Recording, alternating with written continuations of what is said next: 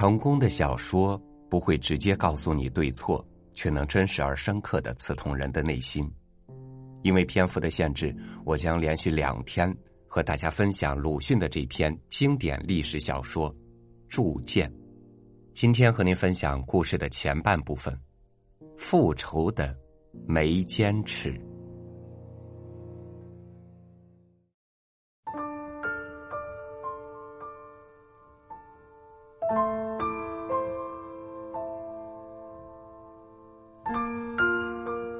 没坚持刚和他的母亲睡下，老鼠便出来咬锅盖使他听得发烦。他轻轻的斥了几声，最初还有些笑颜，后来是简直不理他了，咯吱咯吱的径自咬。他又不敢大声干，怕惊醒了白天做的劳乏，晚上一躺就睡着了的母亲。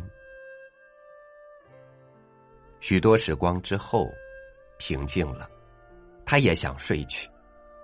忽然，扑通一声，惊得他又睁开眼，同时听到沙沙的响，是爪子抓着瓦器的声音。好，该死！他想着，心里非常高兴，一面就轻轻的坐起来。他跨下床，借着月光走向门背后。摸到钻火家伙，点上松明，向水瓮里一照，果然，一匹很大的老鼠落在那里面了。但是存水已经不多，爬不出来，只沿着水瓮内壁抓着，团团的转圈子。活该！他一想到夜夜咬家具，闹得他不能安稳睡觉的便是他们，很觉得畅快。他将松明插在土墙的小孔里，赏玩着。然而那圆睁的小眼睛又使他发生了憎恨，伸手抽出一根炉柴，将它直按到水底去。过了一会儿，才放手，那老鼠也随着浮了上来，还是抓着瓮壁转圈子。只是抓劲儿已经没有先前似的有力，眼睛也淹在水里面。单露出一点尖尖的、通红的小鼻子，羞羞的、急促的喘气。他近来很有点不大喜欢红鼻子的人，但这回见了这尖尖的小红鼻子，却忽然觉得他可怜了，就又用那炉柴伸到他的肚下去。老鼠抓着歇了一回力，便沿着炉杆爬了上来。待到他看见全身湿淋淋的黑毛、大的肚子、蚯蚓似的尾巴，便又觉得可恨可憎的很，慌忙将炉柴一抖，扑通一声，老鼠又落在水瓮里。他接着就用炉柴在他头上捣了几下，叫他赶快沉下去。换了六回松明之后，那老鼠已经不能动弹。不过沉浮在水中间，有时还向水面微微一跳。没坚持又觉得很可怜，随即折断炉柴，好容易将它夹了出来，放在地面上。老鼠先是丝毫不动，后来才有一点呼吸。又许多时，四只脚运动了，一翻身，似乎要站起来逃走。这时。眉间尺大吃一惊，不觉提起左脚，一脚踏下去。只听得“吱”的一声，他蹲下去仔细看时，只见口角上微有鲜血，大概是死掉了。他又觉得很可怜，仿佛自己做了大恶似的，非常难受。他蹲着，呆看着。站不起来，齿儿，你在做什么？他的母亲已经醒来了，在床上问老鼠。他慌忙站起，回转身去，却只答了两个字：“是的，老鼠。”这我知道。可是你在做什么？杀他呢，还是在救他？他没有回答。松明烧尽了，他默默的立在暗中，见看见月光的皎洁。唉，他的母亲叹息说：“一交子时，你就是十六岁了，性情还是那样的，不冷不热的，一点也不变。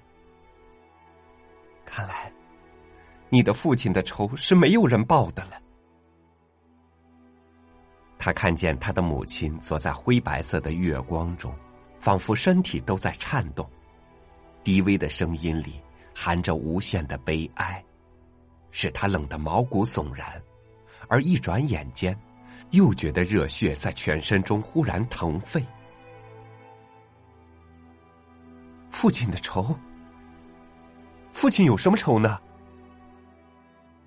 他前进几步，惊急的问。有的，还要你去报。我早想告诉你的了，只因为你太小，没有说。现在你已经成人了，你似的性情，能行大事的吗？能，说吧，母亲，我要改过。自然，我也只得说，你必须改过。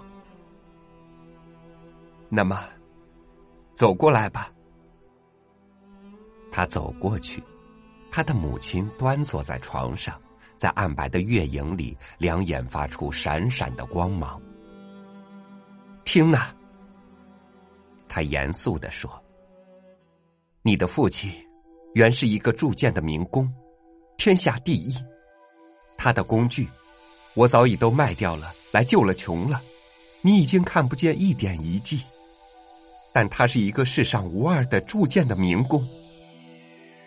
二十年前，王妃生下了一块铁，听说是抱了一回铁柱之后受孕的，是一块纯青透明的铁。大王知道是异宝，便决计用来铸一把剑，想用它保国，用它杀敌，用它防身。不幸你的父亲那时偏偏入了选，便将铁捧回家里来，日日夜夜的锻炼。费了整三年的时间练成两把剑。当最末次开炉的那一日，是怎样的骇人的景象啊！哗啦啦的腾上一道白气的时候，地上也觉得动摇。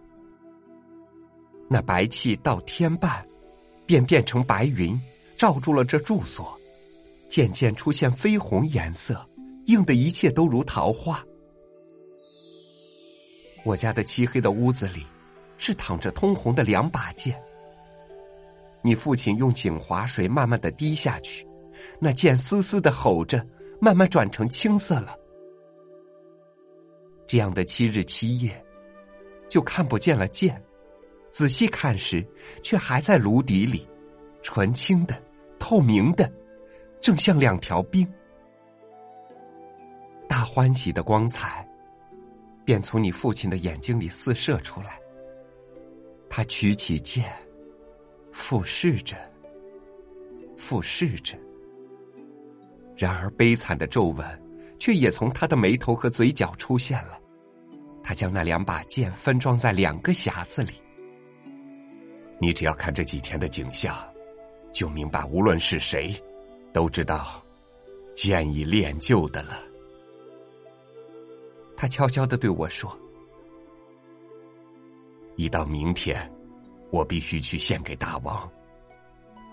但献剑的那一天，也就是我命尽的日子，怕我们从此要长别了。你，我很害意，猜不透他的意思，不知怎么说的好。我只是这样的说：你这回有了这么大的功劳。唉，你怎么知道呢？他说：“大王是向来善于猜疑，又极残忍的。这回我给他练成了世间无二的剑，他一定要杀掉我，免得我再去给别人练剑，来和他匹敌，或者超过他。我掉泪了。你不要悲哀，这是无法逃避的，眼泪绝不能洗掉命运。我可是早已有准备在这里了。他的眼里忽然发出电火随的光芒，将一个剑匣放在我膝上。这是雄剑，他说：“你收着，明天我只将这雌剑献给大王去。”倘若我一去竟不回来了呢？那是我一定不再在人间了。你不是怀孕已经五六个月了吗？不要悲哀，待生了孩子，好好的抚养。一到成人之后，你便交给他这雄剑，叫他砍在大王的颈子上，给我报仇。那天父亲回来了没有呢？没坚持，赶紧问。没有回来，他冷静的说：“我四处打听，也杳无消息。后来听的人说，第一个用血来刺你父亲自己练成的剑的人，就是他自己，你的父亲。害怕他鬼魂作怪，将他的身首分埋在前门和后院了。”眉间尺忽然全身都如烧着猛火，自己觉得每一只毛发上都仿佛闪出火星来。他的双拳在暗中捏得咯咯的作响。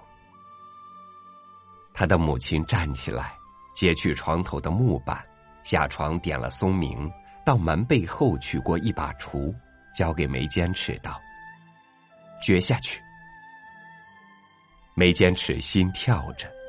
但很沉静的，一锄一锄，轻轻的掘下去。掘出来的都是黄土，约到五尺多深，土色有些不同了，似乎是烂掉的柴木。看吧，要小心。他的母亲说：“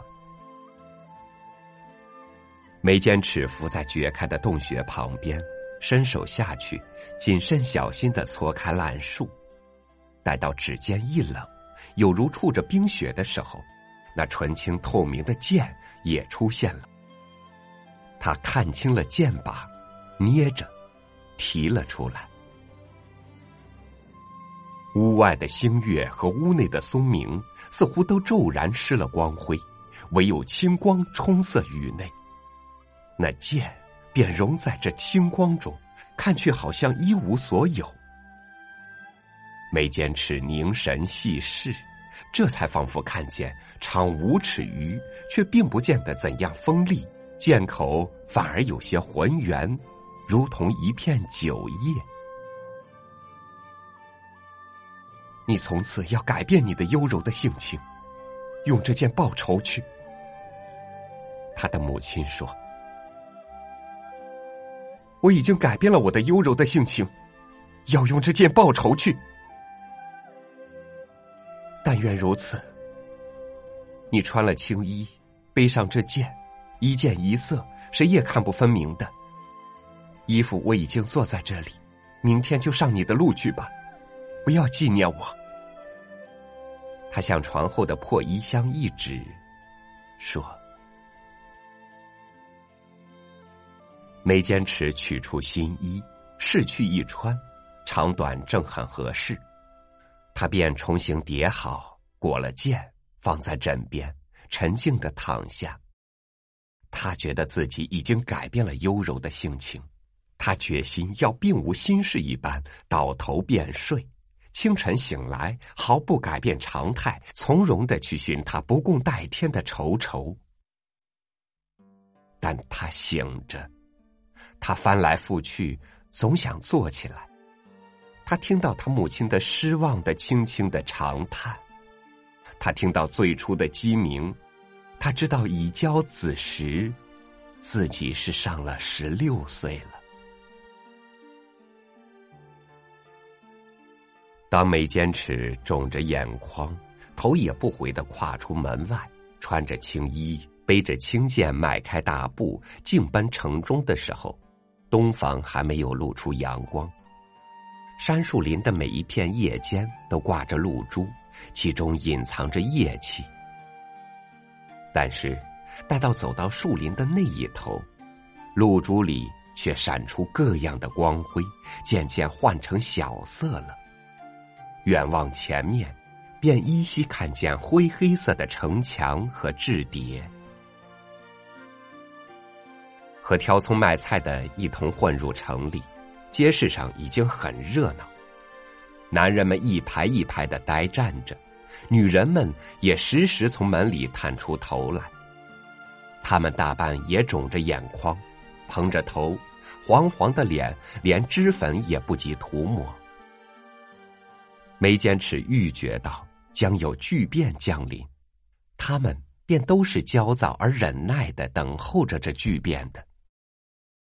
他径自向前走，一个孩子突然跑过来，几乎碰着他背上的剑尖，使他吓出了一身汗。转出北方，离王宫不远，人们就挤得密密层层，都伸着脖子。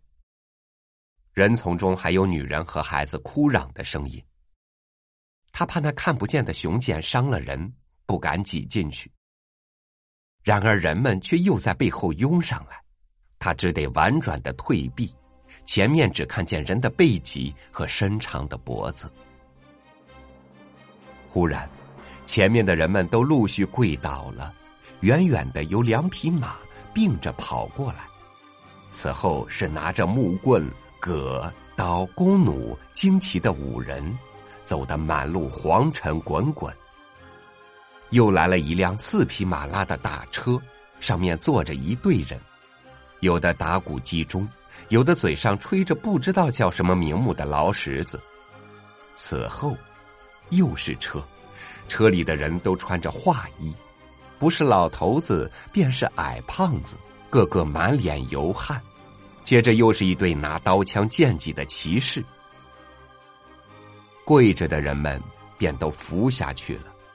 这时，梅坚尺正看见一辆黄盖的大车驰来，正中坐着一个画衣的胖子，花白胡子，小脑袋，腰间还依稀看见配着和他背上一样的青剑。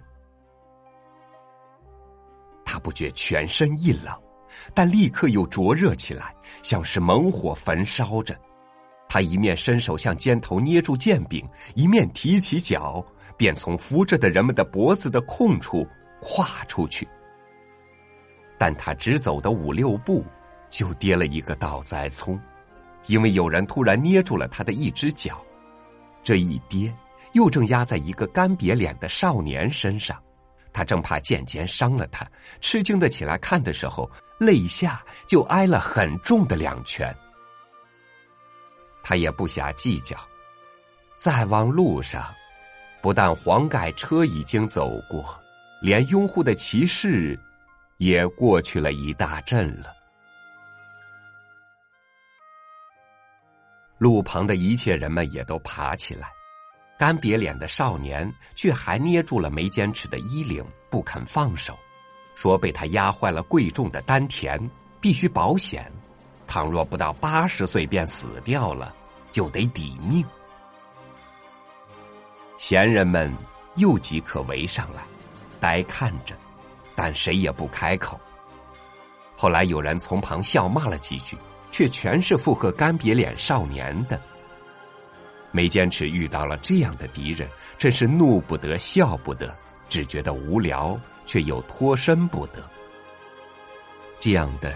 经过了煮熟一锅小米的时光，眉坚持已经焦躁的浑身发火，看的人却仍不见减，还是津津有味随的。前面的人圈子动摇了，挤进一个黑色的人来，黑须黑眼睛，瘦得如铁。他并不言语，只向眉坚持冷冷的一笑，一面举手轻轻的一拨干瘪脸少年的下巴。并且看定了他的脸，那少年也向他看了一会儿，不觉慢慢的松了手，溜走了。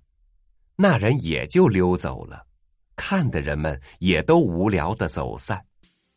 只有几个人还来问梅坚持的年纪、住址、家里可有子子，梅坚持都不理他们。他向南走着，心里想：城市中这么热闹，很容易误伤，还不如在南门外等候他回来，给父亲报仇吧。那地方是地旷人稀，实在很便于施展。这时，满城都议论着国王的游山仪仗威严，自己得见国王的荣耀，以及服服的有怎么低，应该采做国民的模范等等，很像蜜蜂的排牙。直至将近南门，这才渐渐的冷静。他走出城外，坐在一株大桑树下，取出两个馒头来充了饥。吃着的时候，忽然记起母亲来，不觉眼鼻一酸。然而此后，倒也没有什么。周围是一步一步的静下去了，他至于很分明的听到自己的呼吸。天色愈暗，他也愈不安，既目力望着前方，毫不见有国王回来的影子。上城卖菜的村人一个个挑着空担出城回家去了。人寂绝了许久之后，忽然从城里闪出那一个黑色的人来。走吧，梅坚持，国王在捉你了。他说，声音好像吃消。梅坚持浑身一震，中了魔似的，立即跟着他走。后来是飞奔。他站定了，喘息许多时。才明白，已经到了杉树林边，后面远处有银色的条纹，是月亮已从那边出现，前面却仅有两点磷火一般的那黑色人的眼光。你怎么认识我？他极其惶骇的问。我一向认识你，那人的声音说。我知道。你背着雄剑要给你的父亲报仇，我也知道你报不成。岂但报不成，今天已经有人告密，你的仇人早从东门皇宫下令捕拿你了。梅坚持不觉伤心起来，母亲的叹息是无怪的。他低声说：“但他只知道一半，他不知道我要给你报仇。你吗？你肯给我报仇吗？义士？呃，你不要用这称呼来冤枉我。那么，你同情于我们孤儿寡妇？哎，孩子。”你再不要提这些受了侮辱的名称。”他严冷的说，“仗义、同情那些东西，先前曾经干净过，现在却都成了放债鬼的资本。我的心里全没有你所谓的那些。我只不过要给你报仇。好，但你怎么给我报仇呢？”只要你给我两件东西，两粒灵火下的声音说：“拿两件嘛？你听着，一是你的剑，二是你的头。”梅坚持虽然觉着奇怪，有些狐疑，却并不吃惊。他一时开不得口。你不要疑心，我将骗取你的性命和宝贝。暗中的声音又严冷的说：“这事全由你，你信我，我便去；你不信，我便住。但你为什么给我去报仇呢？你认识我的父亲吗？我一向认识你的父亲。”也如一向认识你一样。但我要报仇，却并不为此。聪明的孩子，告诉你吧，你还不知道吗？我怎么的善于报仇？你的就是我的，他也就是我。我的魂灵上是有这么多的人我所加的伤，我已经憎恶了我自己。暗中的声音刚刚停止，眉间尺便举手向肩头取出青色的剑，顺手从后项窝向前一削，头颅坠在地面的青苔上，一面将剑交给黑色人。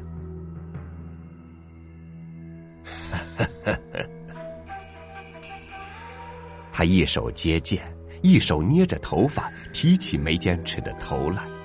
对着那热的死掉的嘴唇接吻两次，并且冷冷的、尖利的笑，笑声即刻散布在山树林中，深处有一群灵光似的眼光闪动，疏忽临近，听到羞羞的饿狼的喘息。第一口撕进了眉间尺的青衣，第二口便身体全都不见了。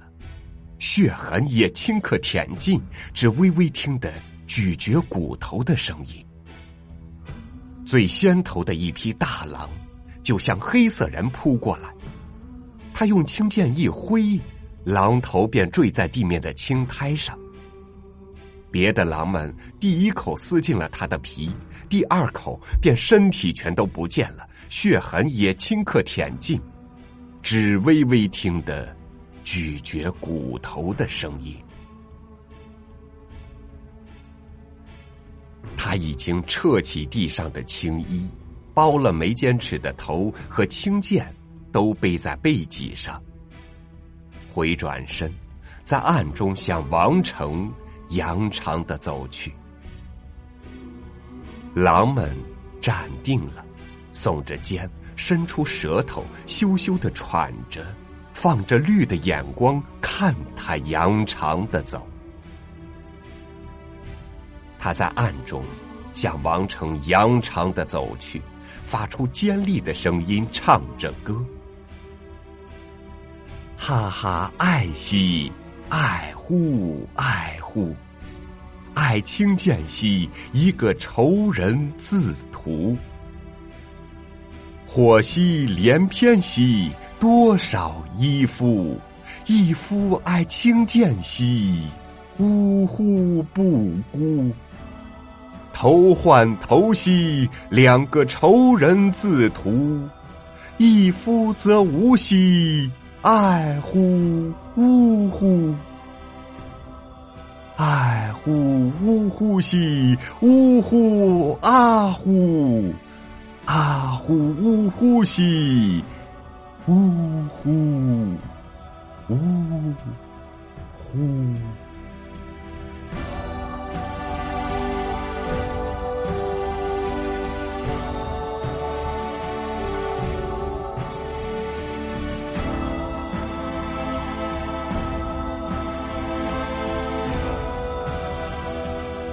感谢您收听我的分享。欢迎关注微信公众号“三六五读书”，在明天的同一时间，和我一起进入小说《铸剑》的下半部分。我是朝雨，明天见。